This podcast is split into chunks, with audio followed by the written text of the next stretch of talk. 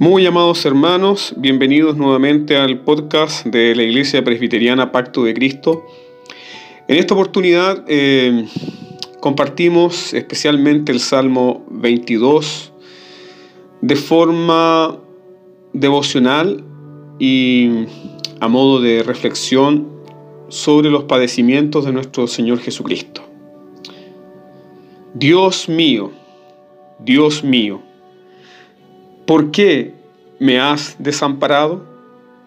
¿Por qué estás tan lejos de mi salvación y de las palabras de mi clamor? Dios mío, clamo de día y no respondes, y de noche y no hay para mí reposo, pero tú eres santo. Si David escribió este salmo para describir un sufrimiento en particular que él experimentó, no lo sabemos. Pero sin lugar a dudas que el Espíritu Santo inspiró al salmista a hablar detalladamente de los sufrimientos y las glorias que vendrían con el Mesías prometido, tal cual como lo enseña el apóstol Pedro en 1 Pedro capítulo 1, verso 10 y 11 Pedro dice que los profetas profetizaron de la gracia destinada a nosotros y que los profetas inquirieron diligentemente indagaron acerca de esta salvación, escudriñando qué persona y qué tiempo indicaba el Espíritu de Cristo que estaba en ellos, el cual anunciaba de antemano los sufrimientos de Cristo y las glorias que vendrían tras ellos. El Salmo 22, como salmo profético, espera con ansias al Mesías. Y la revelación mesiánica del Antiguo Testamento enfatiza la obra del Mesías en sus sufrimientos y gloria, o lo que nosotros conocemos en teología sistemática como el estado de humillación y el estado de exaltación de Cristo. El Salmo 22 no registra eventos de la vida de David que correspondan a lo descrito aquí. El Salmo tiene declaraciones específicas que solo pueden usarse para alguien que se somete a un sufrimiento como el de la cruz. Y a diferencia de otros salmos, este salmo no menciona el pecado personal del salmista ni la confesión de pecado. Tampoco hay un llamado a Dios para que le haga justicia por los males sufridos. Seguramente si David estuviera escribiendo este salmo de sí mismo, habría algún llamado para que la justicia de Dios, para que la venganza de Dios cayera sobre sus enemigos. Pero no hay clamor por venganza en su nombre. Por lo tanto, el Salmo 22, amados hermanos, es una imagen profética del Mesías sufriente, que será ejecutado y abandonado por Dios para que su pueblo conozca quién es su Dios. El Salmo comienza con una pregunta retórica conmovedora que pretende mostrar el rechazo y el abandono sufrido por el Mesías. La pregunta es, Dios mío, Dios mío, ¿por qué me has abandonado? Este fue el cuarto dicho de Jesús pronunciado en la cruz. Fue la primera declaración pronunciada bajo el manto o la hora de la oscuridad de las tinieblas allí en la cruz del Calvario. Muchos recuerdan la pregunta de este salmo, porque básicamente es la pregunta angustiante del crucificado que clama a Dios y experimenta el abandono en la cruz. Pero muy pocos recuerdan la respuesta inspirada a esta pregunta por el Espíritu Santo y dicha por David. Dios mío, Dios mío, ¿por qué me has abandonado? Y de noche y no hay para mí reposo? La respuesta inspirada por el Espíritu Santo es, pero tú eres santo. Estas fueron las palabras exactas de Cristo citando eh, en la novena hora del día, a eso de las tres de la tarde. Al final del periodo de la oscuridad de tres horas, este sentimiento de abandono en Cristo fue más allá de hecho, porque el Salmo 22 continúa diciendo, ¿por qué estás tan lejos de mi salvación? Dios se distanció a propósito de Jesús cuando derramó su ira sobre Jesús como el portador del pecado. El hijo gritó desesperado, ¿por qué me has dado la espalda en la hora de mi mayor necesidad? Sin embargo, la retirada fue seguida por la negativa de Dios a escuchar la súplica de su hijo. Su hijo pregunta, ¿por qué estás tan lejos de las palabras de mi clamor? No hubo respuesta, porque fue Dios mismo quien derramó su ira sobre su siervo sufriente bajo esa oscuridad allí en la cruz. No hubo respuesta, pero el Salmo 22 nos dice que no hubo respuesta porque Dios es santo. El Salvador bendito sufre, paga como un pecador delante de un Dios santo, que es muy limpio de ojos para ver el pecado. El Cristo Inmaculado toma el lugar de los criminales y rebeldes pecadores para que los pecadores perdonados por su muerte y justificados por su resurrección puedan estar delante de un Dios santo y no morir. Esa es la experiencia de todo hombre pecador que está frente a Dios. Solo una horrible expectación de juicio y un fuego consumidor. Tal como el profeta Isaías gritó desde sus entrañas, ay de mí que soy muerto. Pero el viejo profeta no murió, porque un carbón del altar del sacrificio ya había limpiado su pecado. ¿Por qué sacrificó Dios a su Hijo? Por la expiación y por la propiciación de nuestros pecados. Nuestros pecados deben ser cubiertos, quitados por el sacrificio de Cristo, pero también la ira de Dios debe ser propiciada. Sin derramamiento de sangre no hay perdón de pecados. Sin derramamiento de sangre la ira de Dios no es propiciada. Y Cristo absorbió toda la ira de Dios. La sangre de Cristo fue derramada. Su alma se fue Cristo se convirtió en un cadáver inanimado. Cristo se hizo objeto de la maldición divina. Fue atormentado por las fuerzas del infierno en el Calvario. Fue escarnecido por los hombres con toda crueldad. Fue abandonado en la hora de su mayor necesidad por Dios su Padre. Cristo gritó, Cristo clamó, y Dios no estaba allí. No había voz de consuelo, no hubo voz de aliento, ni siquiera hubo la posibilidad en la cruz de gritar Abba. ¿Por qué? Porque Dios es santo. No hubo palabras de explicación, no hubo promesa de victoria o liberación. En cambio, solo hubo algo que hizo temblar y conmover al bendito Hijo de Dios. Y lo que lo quebrantó y lo conmovió fue la vista de un Dios santo y toda su ira contra el pecado.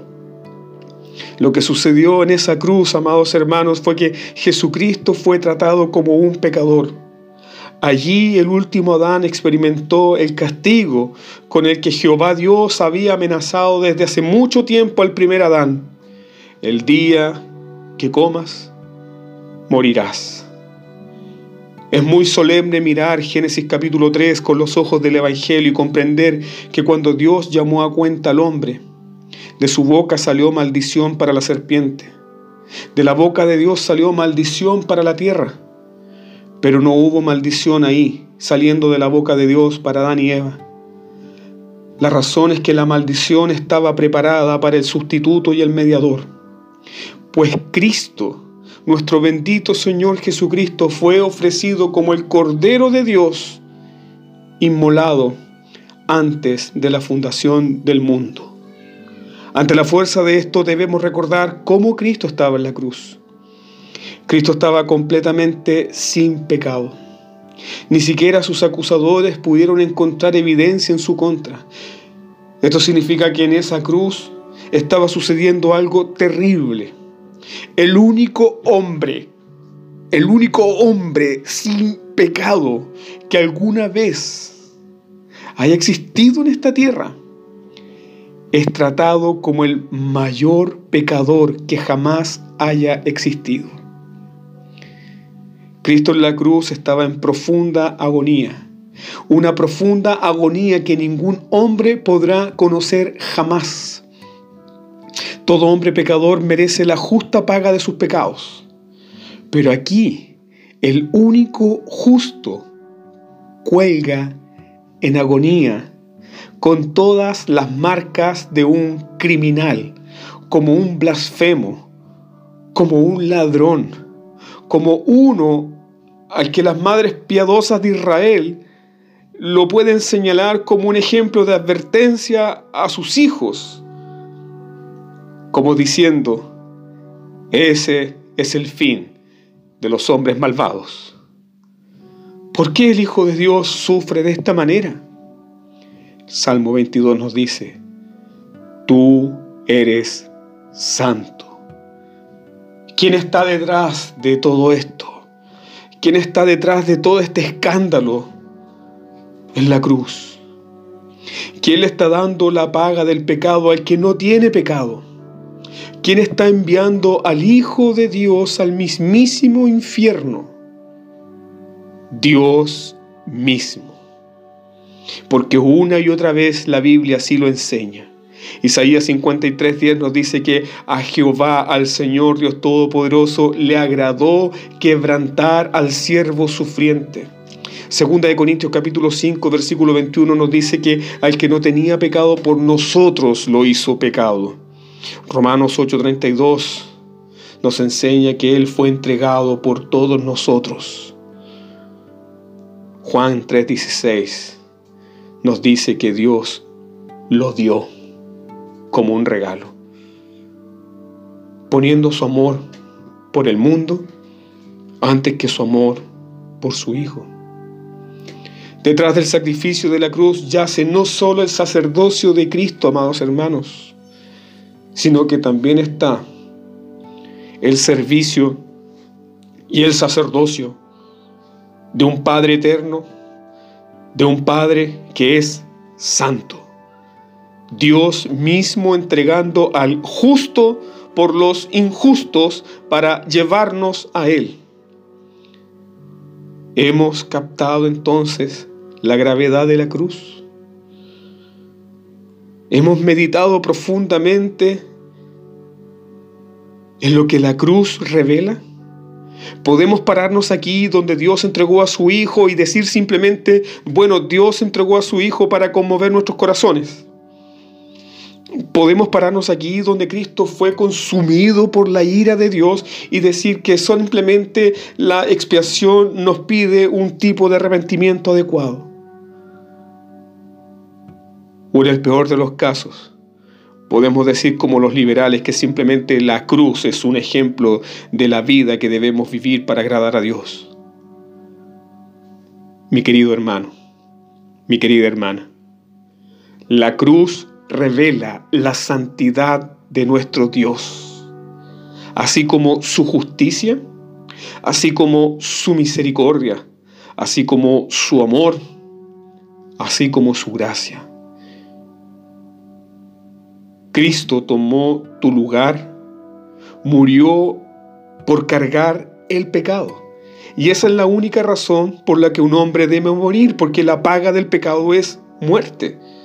Pero Cristo no muere por su propio pecado, porque no tenía ninguno. Él murió entonces por nuestros pecados. Esta ha sido la doctrina histórica de la iglesia.